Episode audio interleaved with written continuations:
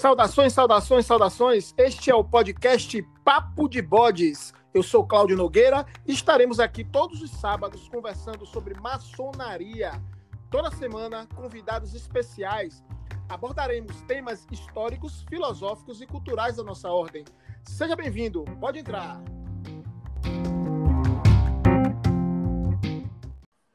E hoje teremos o episódio de número 3 e falaremos um pouco sobre o tema a maçonaria e a psicologia com o nosso irmão Weider Pires. Seja muitíssimo bem-vindo, meu irmão. Pode entrar. Boa noite, meus irmãos. Boa noite, meu irmão Cláudio.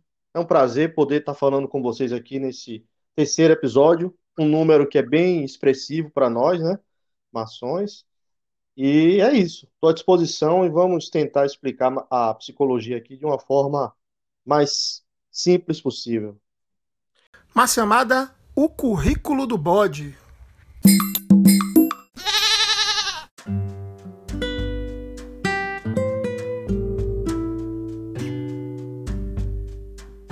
Weider Pires, psicólogo geral, pós-graduado em psicoterapia junguiana especialista em terapia analítica, hipnoterapeuta, facilitador em auto-hipnose e em barra de axas. Iniciado em 2016 na loja Joel Melo, número 221, ocupa atualmente o cargo de primeiro vigilante e é também membro honorário da loja Templários da Paz, número 251, ambas das grandes lojas maçônicas do estado da Bahia.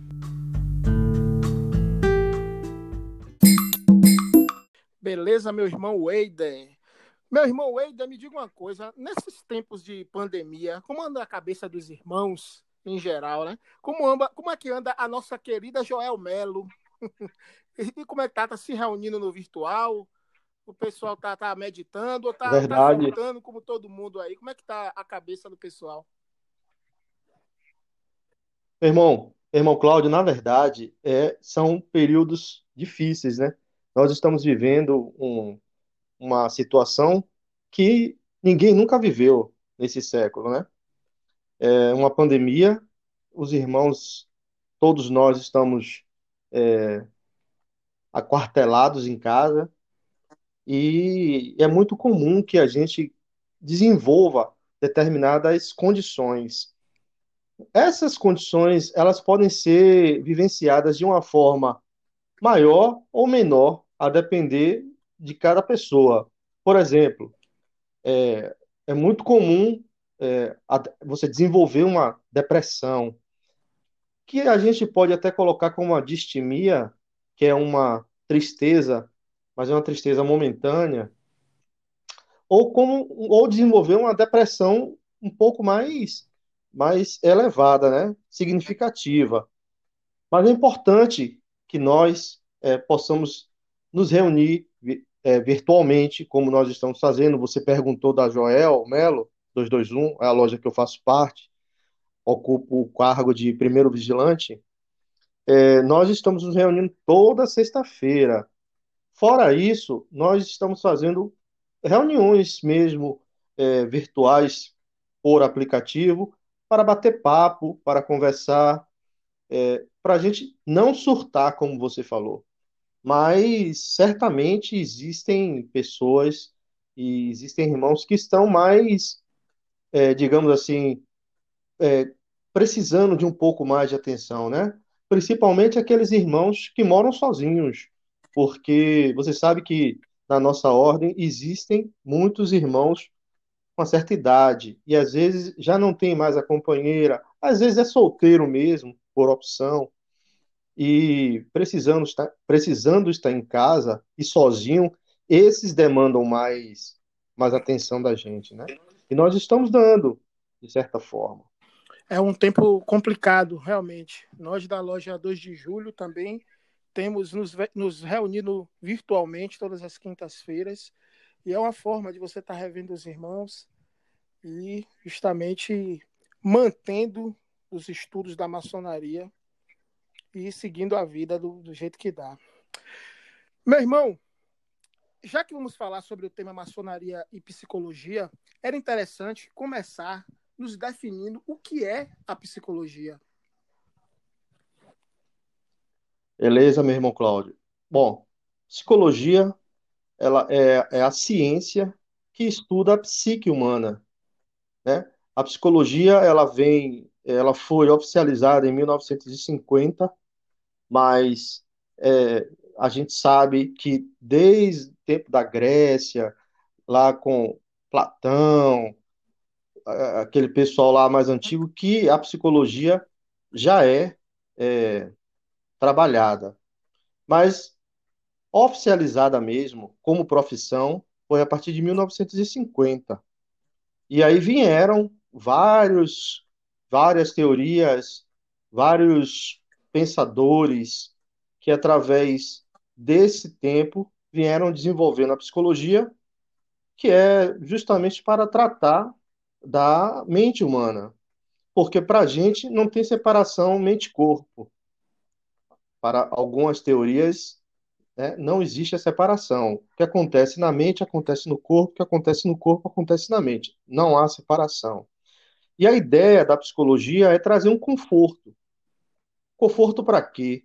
Um conforto psíquico, para que o ser humano ele possa, de, de certa forma, poder lidar com as adversidades e poder lidar até com as vitórias de uma forma mais expressiva. Eu costumo dizer que o trabalho do psicólogo é colocar um espelho na frente do analisando, né? Porque a partir do momento que você começa a se conhecer, começa a se trabalhar, trabalhar seus traumas, trabalhar seus medos, etc., é, você certamente vai é, ter uma vida melhor, vai ter uma sanidade melhor, é, tudo na vida vai ser diferente. Tem um amigo meu que fala que se todo mundo fizesse terapia, é, o mundo seria outro. E eu concordo com essa afirmativa dele. A terapia ela ajuda o ser humano a se conhecer.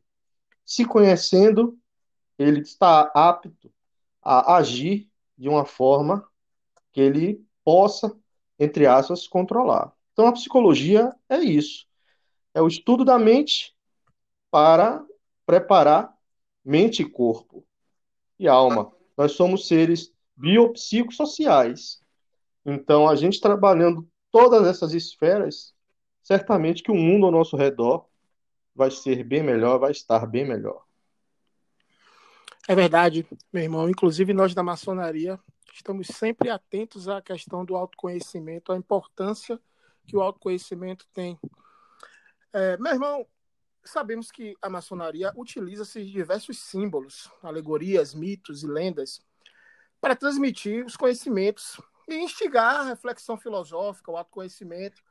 E tudo isso se faz de maneira no campo do inconsciente, em certa, em certa medida. Eu gostaria que você falasse um pouco sobre isso. Certo. Assim, eu vou falar um pouco sobre é, a perspectiva, a psicologia na perspectiva junguiana. É, existem várias, várias fundamentações teóricas. A junguiana, que é a que eu acredito e a que eu me baseio, tem a psicanalítica, a cognitivo-comportamental, é, a Gestalt, enfim, vários várias linhas de vários pensadores é, em relação à, à psicologia. Na psicologia junguiana, nós trabalhamos com o inconsciente coletivo, consciente pessoal. E o self. Na psicanálise, por exemplo, eles trabalham com o id, o ego, superego. Mas, de uma forma geral, e todas acreditam nisso, que existe um inconsciente. O que é o inconsciente? O inconsciente é tudo aquilo que você não percebe. É, a teoria, a teoria junguiana, ela acredita que a nossa vida ela é toda regida pelo inconsciente, ou seja, são aqueles impulsos que nós, é, de certa forma, fazemos sem perceber. E aí, com o andar da, terapia, você vai começando a conhecer essas, essas, esses padrões que nós chamamos de repetições de padrões. E aí, a partir daí, a gente vai melhorando, se melhorando. Mas o inconsciente é tudo isso. Para Jung, nós temos um inconsciente pessoal, que é tudo aquilo que a gente tem de carga nossa. É uma música que você toca lá na sua banda, mas você não fica com essa música o tempo todo na cabeça, mas você sabe ela quando você vai tocar. Então essa música ela está guardada no seu inconsciente pessoal. O nome de seus sobrinhos, seus filhos, etc. Você não fica lembrando disso o tempo todo. Mas você sabe, quando você quer, você sabe o nome deles. Então, isso é o inconsciente pessoal. Para Jung. Por exemplo, o inconsciente coletivo é toda aquela carga genética que a gente traz dos nossos ancestrais. Para nós, junguianos, ninguém nasce uma talba rasa. Nós já trazemos de outros tempos uma carga genética, ou seja, posso lhe dizer até que um pouco de, de personalidade. A gente já traz isso com a gente. E o self, que é o si mesmo. Para Jung, nós temos várias personas. Né? Jung trabalha na perspectiva das personas. São as máscaras que a gente veste. Mas máscara não no termo pejorativo, no termo bom. Por exemplo, o professor na sala de aula, ele vai e veste a máscara, a persona de professor.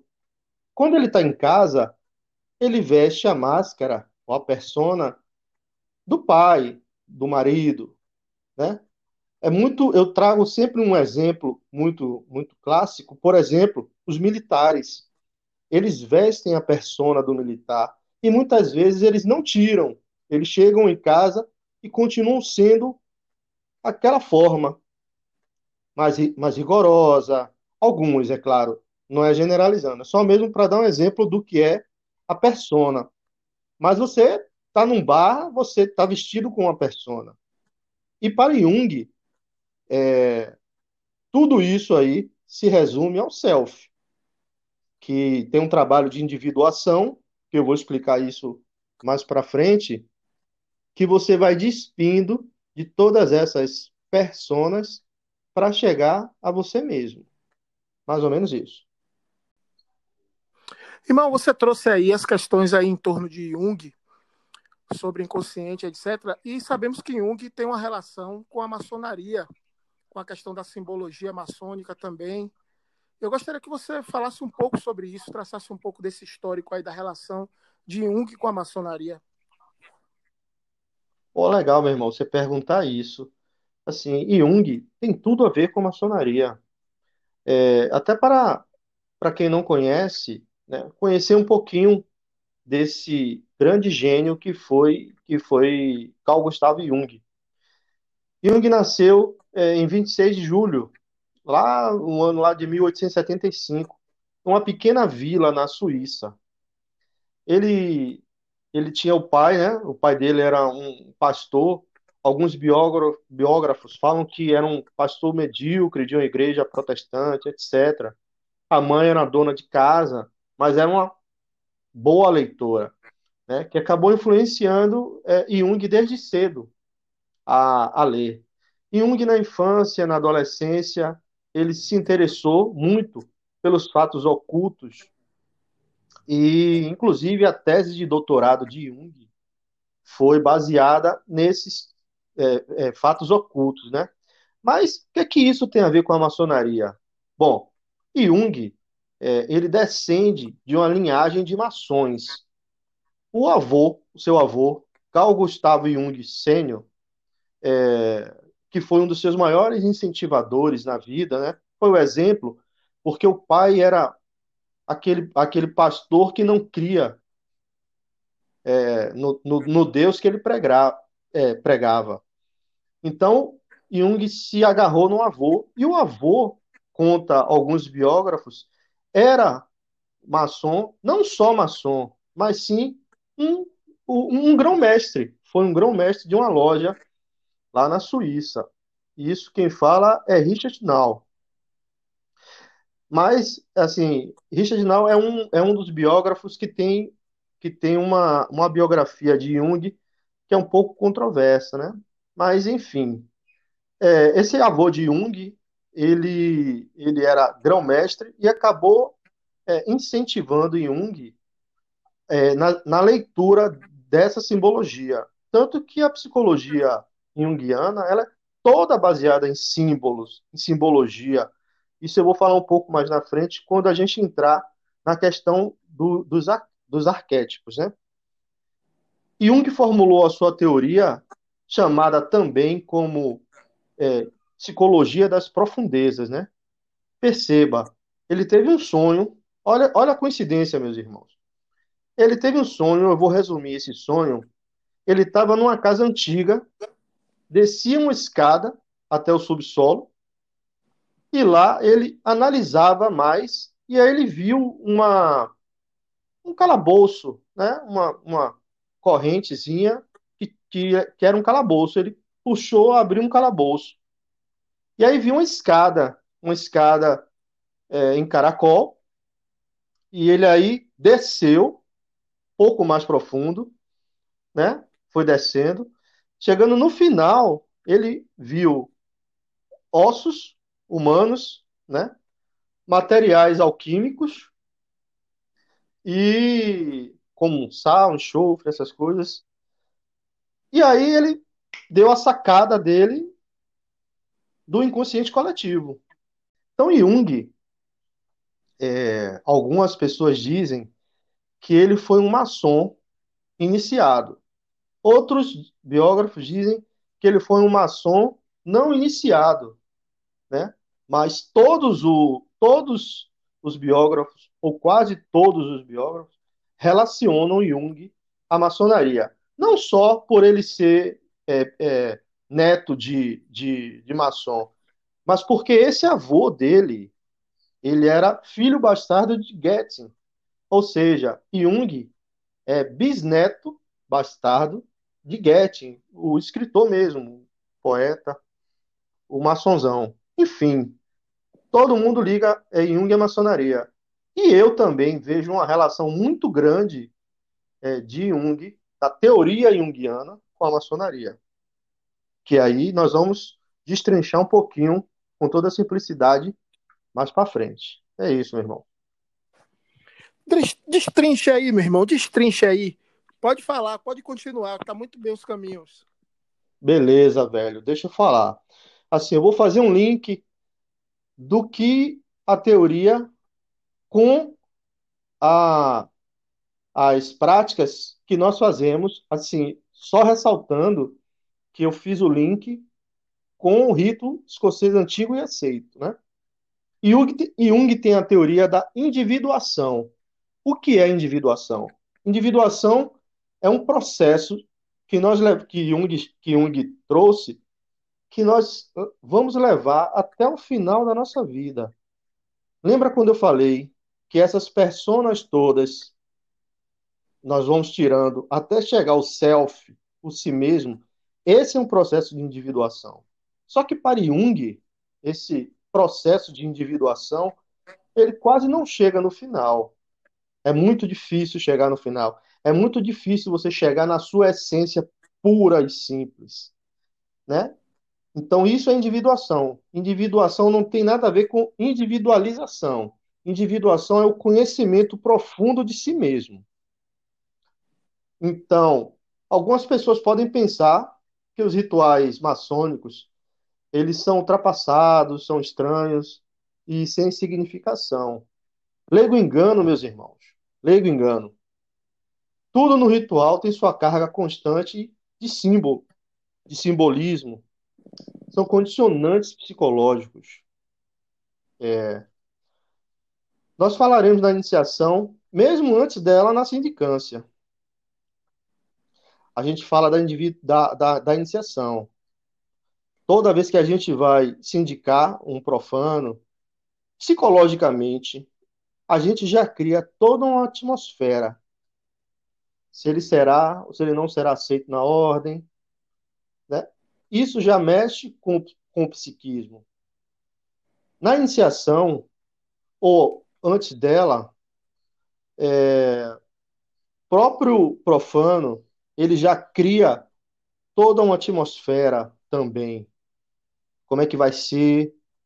Será que tudo que dizem é verdade? Então, isso também já mexe com a psique. Veja que eu estou linkando tudo isso com o processo de individuação, de busca do si mesmo. Ele vai, é colocado numa sala, etc. Tem coisas que a gente não pode falar, tira a luz. Na psicologia, isso é estar distante do seu self. Todas as vezes que você não sabe o que faz, não sabe o que vê, não sabe o que enxerga, isso é estar longe do seu si mesmo, cada vez mais longe do seu self. Bom, ele vai, começa o seu processo de iniciação, enfim, tem todos aqueles processos que nós, maçons, sabemos que não pode ser contado, mas aí chega uma hora que esse iniciado ele tem um, um encontro com a sua sombra. Bom, o que é sombra?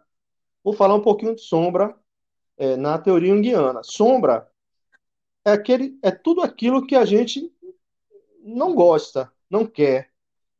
É aqueles traumas, é aqueles, são aqueles medos. Tem uma hora, tem uma hora em que nós somos confrontados na, nas nossas vidas com aquilo, é aquele cara que a gente tem uma antipatia, né? Tudo isso é a nossa sombra. Para Jung, tudo que te incomoda no outro é a sua sombra, é, é seu, aquilo é seu. Não é aquela pessoa que é antipática. Na verdade, é a antipatia que você enxerga no outro, mas que é sua. E lá na nossa, na nossa iniciação, tem uma hora que ele é confrontado também com a sua sombra e que ele vai ter que trabalhar, né?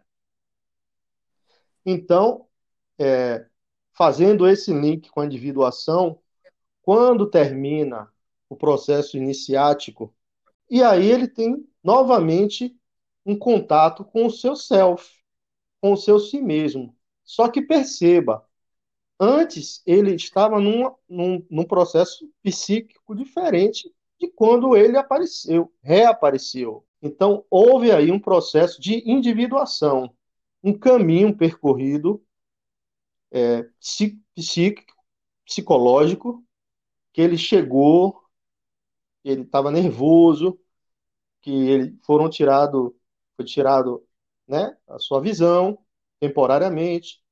Ele percorre todo um, um, um, um lugar, coisas, é provado e no final ele tem uma recompensa.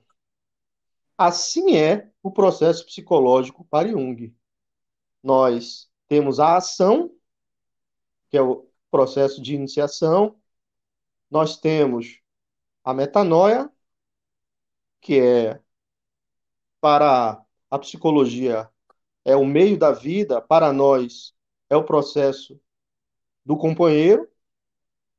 E temos Sofia, a senescência, é, que nós, para nós, na psicologia, é aquele processo de do jovem passando para o velho, para uma nova idade, que aí nós podemos colocar na maçonaria como o mestre. Então, todo o processo psíquico a gente percorre na, na, na maçonaria. Sofia, aprendiz, metanoia, companheiro, Sofia, senescência, como mestre. Mais ou menos isso, meu irmão. Muito bem, meu irmão. Você me fez aqui fazer uma viagem. Voltei assim, há quase 10 anos atrás, no meu processo, é, antes da iniciação, a iniciação, depois da iniciação. Que maravilha!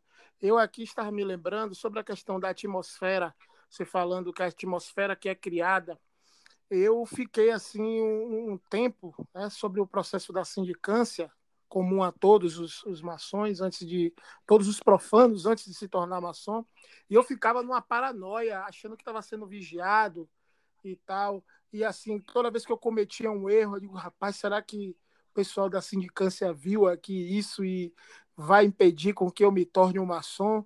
Então, é, de certo modo, eu estava o tempo todo em vigília, estava mergulhado nessa atmosfera que você falou aí, que é criada. Né? E Exa a iniciação exatamente. e a iniciação, é um processo do qual todos nós que já passamos não nos esquecemos jamais, porque é um momento de etapa, existe ali uma barreira em que você ultrapassa, um momento de etapa, um momento de transformação, de ressignificação dos caminhos da sua vida. Então, existe um, um, um simbolismo muito forte no processo de iniciação. Ele é uma coisa inesquecível. Existe o, o, grau de elevação, a exaltação ao grau de mestre, existe os graus filosóficos, existe o grau 33, mas acredito que a iniciação é o momento fundamental, porque justamente existe todo esse confronto psicológico, simbólico. É físico, é, é psicológico, é espiritual, é uma série de, de elementos que acontecem ao mesmo tempo. E existe toda uma simbologia na nossa ordem maçônica, e essa simbologia ela passa através desse símbolo um conhecimento, é transmitido de forma consciente ou inconsciente o conhecimento através da simbologia. Eu queria que você falasse um pouco sobre essa relação entre o símbolo, o conhecimento, o consciente e o inconsciente e essa esse essa mão de essa, essa via de mão dupla que existe. Sim, meu irmão, claro. É, só para dar um toque é, mais profundo no que você falou, essa passagem de aprendiz, ela, ela é tão profunda, meu irmão. Ela é tão profunda que, como você falou, a gente não esquece mais e, e, e vira, virou, e virou né, para nós um, um jargão né, de que nós somos eternos aprendizes. Ou seja, é uma forma de dizer que nós nunca vamos esquecer deste processo psíquico que eu acabei de te falar, dessa atmosfera que você ressaltou bem, anterior, se vai ser aceito, se não vai, aquela aquela atmosfera quando você chega num ambiente que você começa a ver aquelas pessoas que você não conhece, né? Então esse eterno aprendiz que a gente sempre fala é o que Jung fala também no seu processo de individuação, que nós nunca vamos alcançar a plenitude. Nós podemos chegar perto, mas nós nunca vamos chegar à plenitude. E isso tem um, um simbolismo muito grande, porque ele nos dá a possibilidade de estar sempre nos aperfeiçoando. Porque o maçom que acha que está pronto, chegou num grau, no último grau, já passou por tudo, por todos os ritos, por todos os rituais, etc. Ele acha que está pronto. Esse daí, ele sequer entrou na maçonaria. Sequer entrou na maçonaria. Porque, simbolicamente, esse processo de aprendizado, ele não termina agora. Ele não termina aqui, ele não termina no grau 33. É um processo que não vai ter fim. Podemos chegar perto. Né? Não, não é à toa que a, a nossa máxima é formarmos homens justos e perfeitos, ou seja, é meio que utópica chegar até esse, esse nível. Então, é um trabalho que, na verdade, ele não acaba durante essa vida terrena. Perfeitamente. Por isso que nós, em um dos nossos, dos nossos na nossa lei, né, nossos landmarks, é, um dos nossos landmarks é crer numa nova vida, crer numa vida posterior. Meu irmão, e o templo? Qual a relação com a psique? É, vou fazer um, um, um link aqui com o Templo de Salomão é uma representação do universo, é, tem toda uma representação simbólica, mas assim, isso eu penso que seria um tema específico para a gente detalhar todo esse todo esse simbolismo, né, que tem ali dentro do Templo de Salomão. É, mas assim, sendo a representação do universo, é, tem um ditado que diz que cada cabeça é um universo, não é verdade? Sim, sim. Então, vamos falar, né? Podemos analisar fragmentos desse universo, que é o templo, o nosso templo, a nossa mente. Nós podemos trabalhar fragmentos disso. E eu vou nomear ele assim, por níveis. Eu vou falar por níveis. Que aí que eu acho que ficaria, eu penso que fica mais fácil para a compreensão, fazendo o link sempre da psique com a, com a maçonaria. Então, no nível 1, é onde nós temos a consciência. O que é a consciência? A consciência é tudo que percebemos ao nosso redor. A consciência é tudo que a gente pega, tudo que a gente vê. A consciência é a TV que a gente está assistindo. Então, consciência é aquilo que a gente percebe. E eu vou rela- relacionar a consciência com a sala dos passos perdidos. Perceba, há um caos ali na sala dos passos perdidos. Não há uma ordem. Não é, não é sincrônico. Você chega, você abraça. O abraço é consciência. O, aper- o apertar de mão é consciência. Nós, nós nos cumprimentamos. Na sala dos passos perdidos, a gente é aquele processo que a gente está consciente. É um caos. Então, eu vou relacionar com a consciência. A sala dos passos perdidos é a consciência. Nós vamos agora para o nível 2 do templo.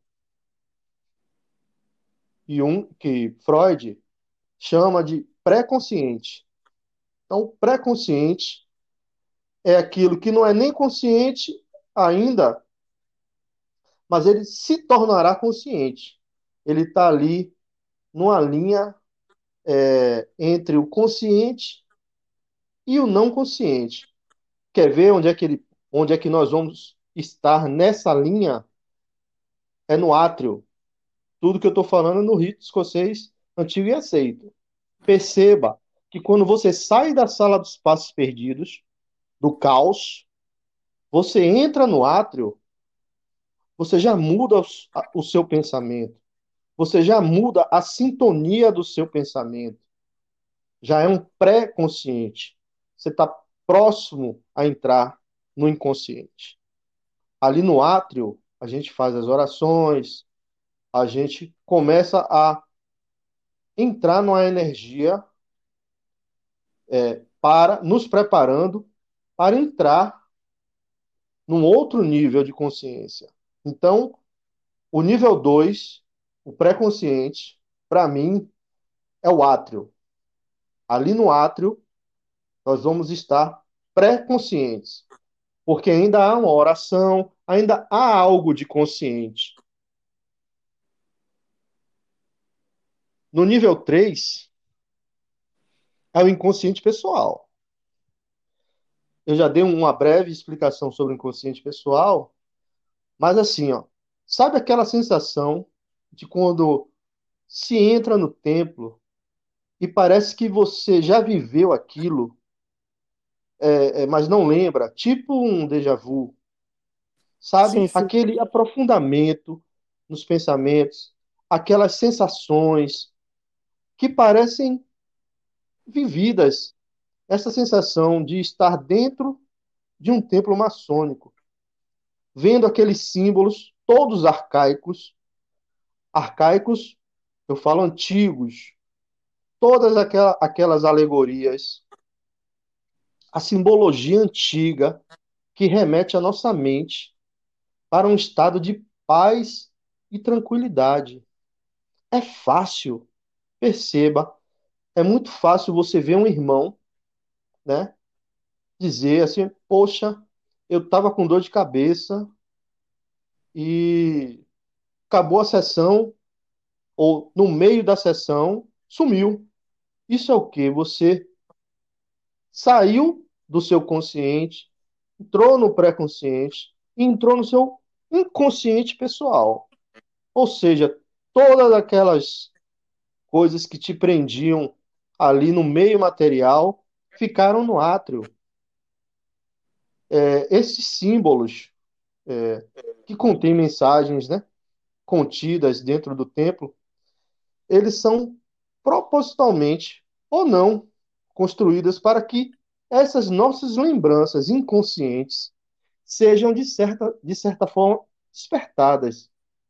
Ou seja, você pega um compasso, um esquadro, mesmo que nunca tenha usado, você olha e você percebe, você lembra, você imagina do que, que aquilo ali vai lhe servir. Você vê o Mário, o Mário Cisel, mesmo que você nunca tenha usado ele na vida, mas a sua mente ela viaja e é como se você já tivesse feito aquilo ali. É, assim, é uma sensação de um sonho, na verdade, de estar num sonho. E na verdade não deixa de ser um sonho. Você está dentro do templo de Salomão, não deixa de ser um sonho. E os sonhos são oníricos. Dentro do templo, a gente pode ir do Oriente ao Ocidente andando. Isso é coisa de sonho. Você pode ir do norte ao sul. Na mesma hora que é meio-dia, algum tempo depois já é meia-noite. Você vê o sol e a lua próximos, né? Você tem uma estrela dentro do templo. Claro que a gente não pode aqui esmiuçar tudo, mas isso não parece coisa de sonho? Sabe aquele filme Alice no País das Maravilhas, onde tem aquelas coisas todas ali, que é um sonho? É, o templo é como se nós estivéssemos dentro de um sonho. Imagine, você está no Oriente e daqui a pouco você já está no Ocidente. Imagine, isso é coisa de sonho. Isso é coisa de mergulho no inconsciente individual. É, Jung trabalhou os sonhos. A psicologia junguiana ela se baseia também nos sonhos. Então, até isso Jung relaciona com a maçonaria. Estar dentro do templo é como estar dentro do seu inconsciente individual. Está dentro de um sonho. Os aprendizes tomam assento na coluna do norte, onde vai ser trabalhado a educação moral, a espiritualidade, até ética maçônica também certamente vai desenvolver. E isso, psicologicamente, nos aprendizes, isso vai mexer com a ânima. O que é a ânima para Jung? A ânima é aquela parte feminina que o homem carrega. Para Jung, é, existe o conceito de ânima e ânimos. Ânima é a parte feminina que existe no homem e o ânimos é a parte masculina que existe na mulher. Ambos têm as duas, tanto o homem quanto a mulher tem o ânimo e tem a ânima. Então, você trabalhar com ética, você trabalhar com moral, você trabalhar com espiritualidade, você está trabalhando a sua ânima, você está trabalhando a sua psique através dessas, desses ensinamentos. É, temos o nível 4 ainda. É, se não estiver me alongando muito. Fique à vontade, meu irmão. Temos o nível 4. Esse é o. Eu coloquei em quatro níveis, que é o inconsciente coletivo. Né? Bom, aí aqui nós encontramos as imagens arquetípicas, que eu falei um pouco antes. Um arquétipo, o que é um arquétipo? Para não ficar solto. O arquétipo é um modelo original que comporta coisas semelhantes a um protótipo. É o que podemos exemplificar com o que chamamos de egrégora. Nós temos uma egrégora. Olha, pô, a egrégora dessa loja é fantástica. A egrégora é forte, né? Então, isso pode ser considerado como um arquétipo, ou seja, é um protótipo que já estava ali pronto para se adequar àquela condição. Então a egrégora é um exemplo bem, bem clássico assim do que é um arquétipo. E lá nesse inconsciente coletivo é onde fica esses arquétipos, né? Podemos relacionar também a egrégora é, para Jung assim com o inconsciente que remete às fontes ligadas aos fenômenos, por exemplo, religiosos, tipo céu e inferno, o jardim do Éden, o piso mosaico.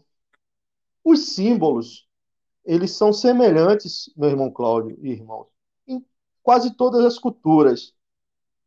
Por exemplo, para ficar mais claro como é que esse inconsciente coletivo ele trabalha na nossa cabeça. Em qualquer lugar que você chegue e você coloque, por exemplo, uma imagem, vamos dizer, uma imagem da Virgem Maria, é, mesmo sem, sem um menino Jesus, para a gente não tendenciar para a religião, mas só a imagem da Virgem Maria, automaticamente todas as culturas elas vão relacionar aquela imagem a uma mãe, a uma mãe boa, a uma mãe acolhedora, a uma pessoa que estende a mão, uma pessoa benigna. Percebe? Isso é o inconsciente coletivo. Ninguém vai olhar para uma imagem tipo da Nossa Senhora e dizer que aquela imagem é uma imagem de uma pessoa ranzinza, por exemplo, de uma mãe que bate no filho. Mais ou menos isso o que é o inconsciente coletivo. E lá, dentro do templo, todos aqueles símbolos, todos aqueles aquelas alegorias, elas mexem com o nosso é, inconsciente coletivo.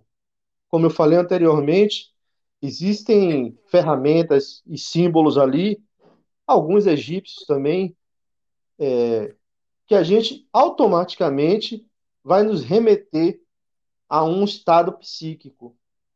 Por exemplo, eu tenho é, lá no templo de, de Itapuã, nós temos é, uma imagem bem grande lá de, de Hércules. Automaticamente, aquela imagem ela me remete à força. À força. E perceba que a imagem que nós temos, nós temos lá não tem é, agressão, não é, um, não é uma imagem agressiva de, de um homem agressivo, por exemplo, mas me remete à força, né? A força, assim. Isso é o inconsciente coletivo. Você está no mar, por exemplo, e aí começa a chover. Uma criança, bem pequenininha, cinco anos, está tá no mar tomando banho na praia. Ou começa a chover, chover forte. Não precisa nem a mãe chamar. A criança sai da água, é, é o instinto, né? De, de, de, sobrevivência. Isso é o inconsciente coletivo. Isso a gente vê lá dentro do tempo. Todos aqueles símbolos, toda aquela simbologia, toda a egrégora, ela é considerada para, na minha observação, nos meus estudos, como o inconsciente coletivo. Então, esses são os quatro níveis é, da consciência dentro do templo maçônico. Interessantíssimo, meu irmão. Muito interessante.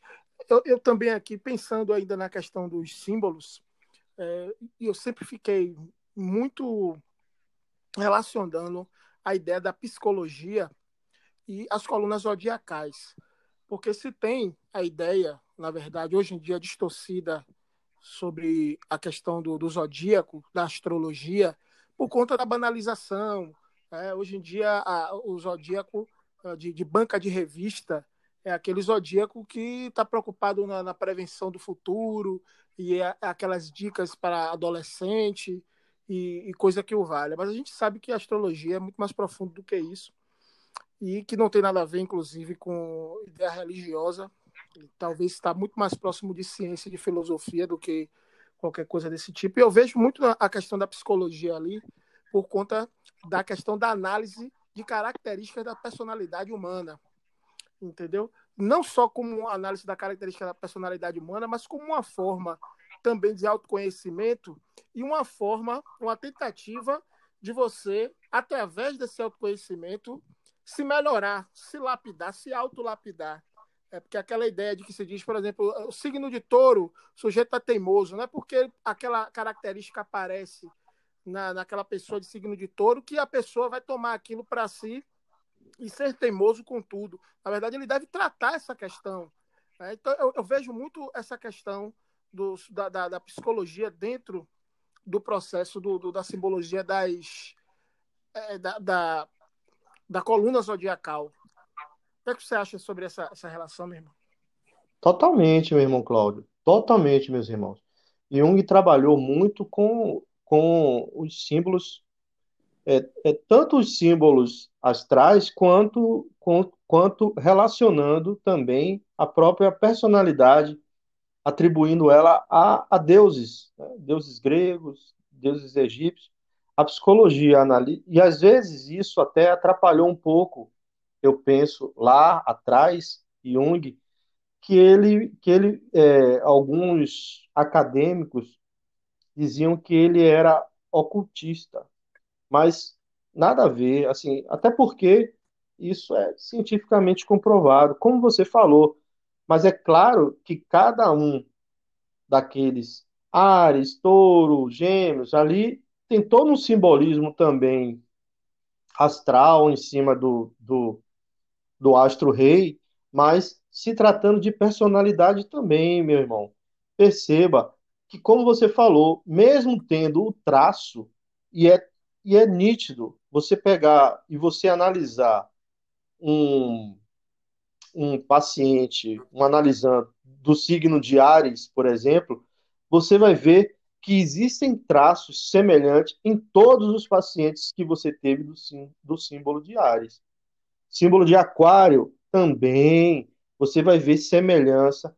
É como você falou, é, é uma pena que isso ficou é, banalizado por conta da, é, das, das, das, bancas de revistas, dos, do, dos charlatões. Né, Exato, o fato comercial.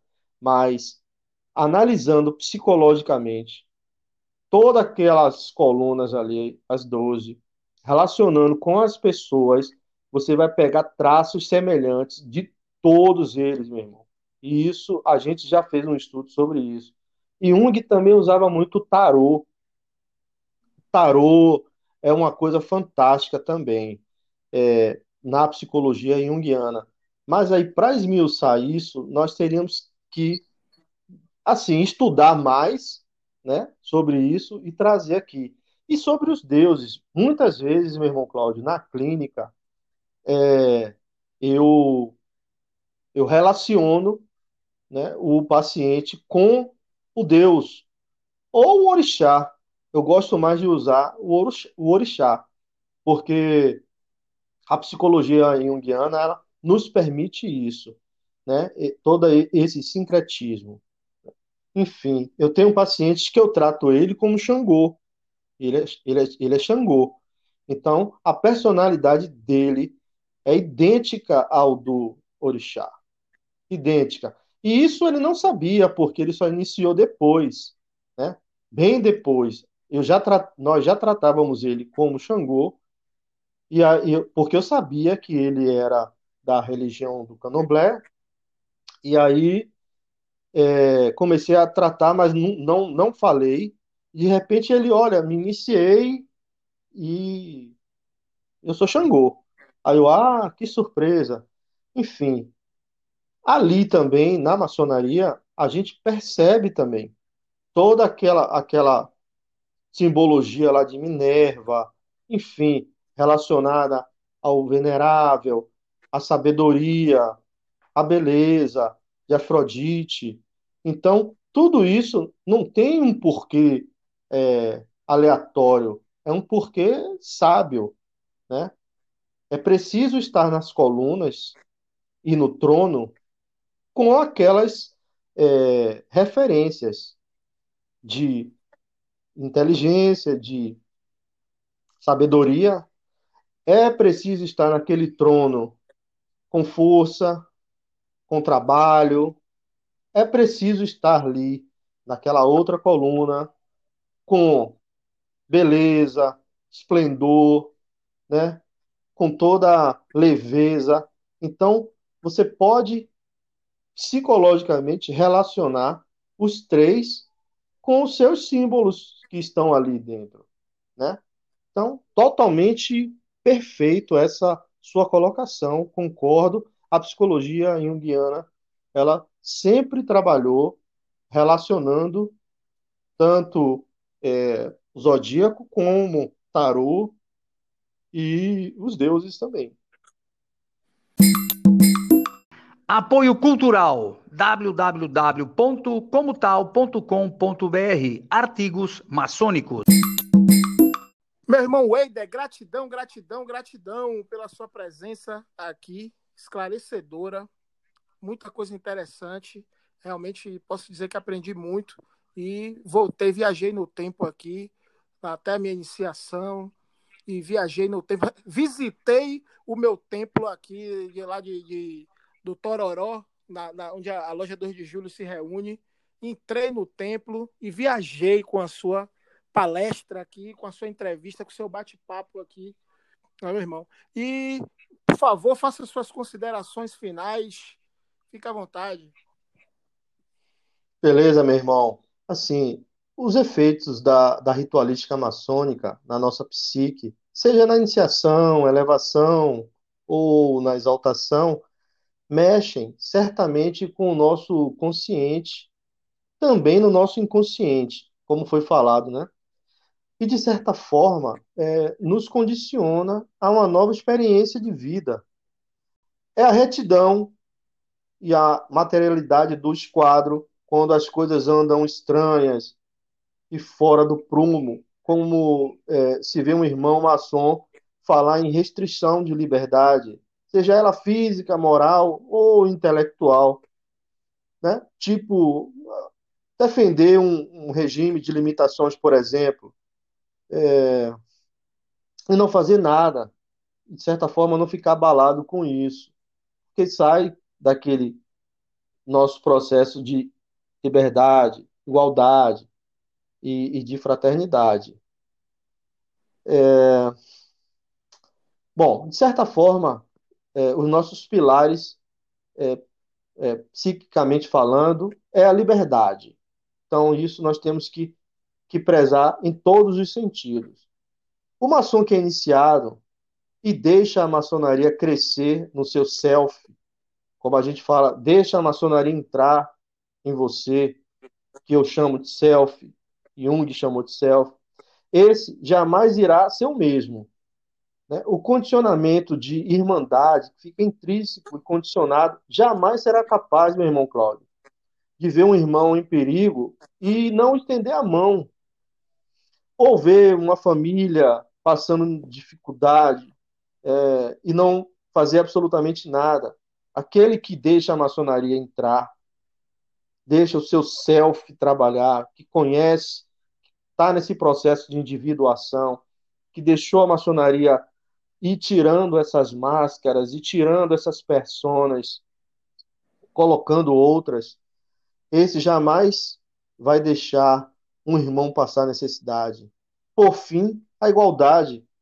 É, ainda vemos, é, infelizmente, profanos de avental, onde os títulos, as roupas, os aventais e poder invadem o ego é, invadem sem que percebam, ou às vezes até percebendo. A este, a psicologia maçônica não foi permitida a entrada.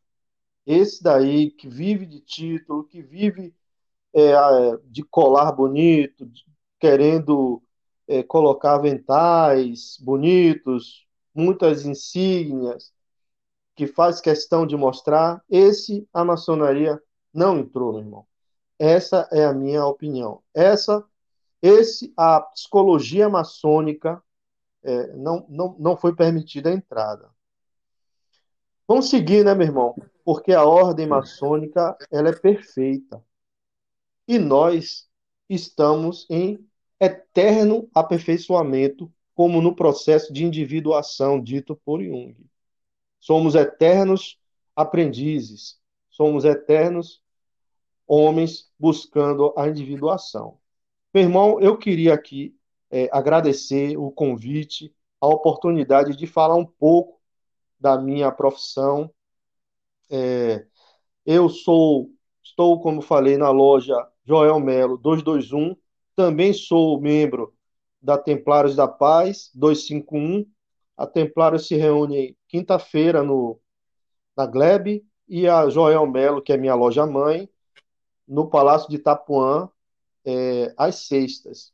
Nós estamos fazendo lives, né, por conta desse processo que nós falamos no início. Às quintas tem a, as lives da Templários da Paz e as, e às sextas nós temos da João Melo 221. Queria assim agradecer você de certa forma é, essa oportunidade.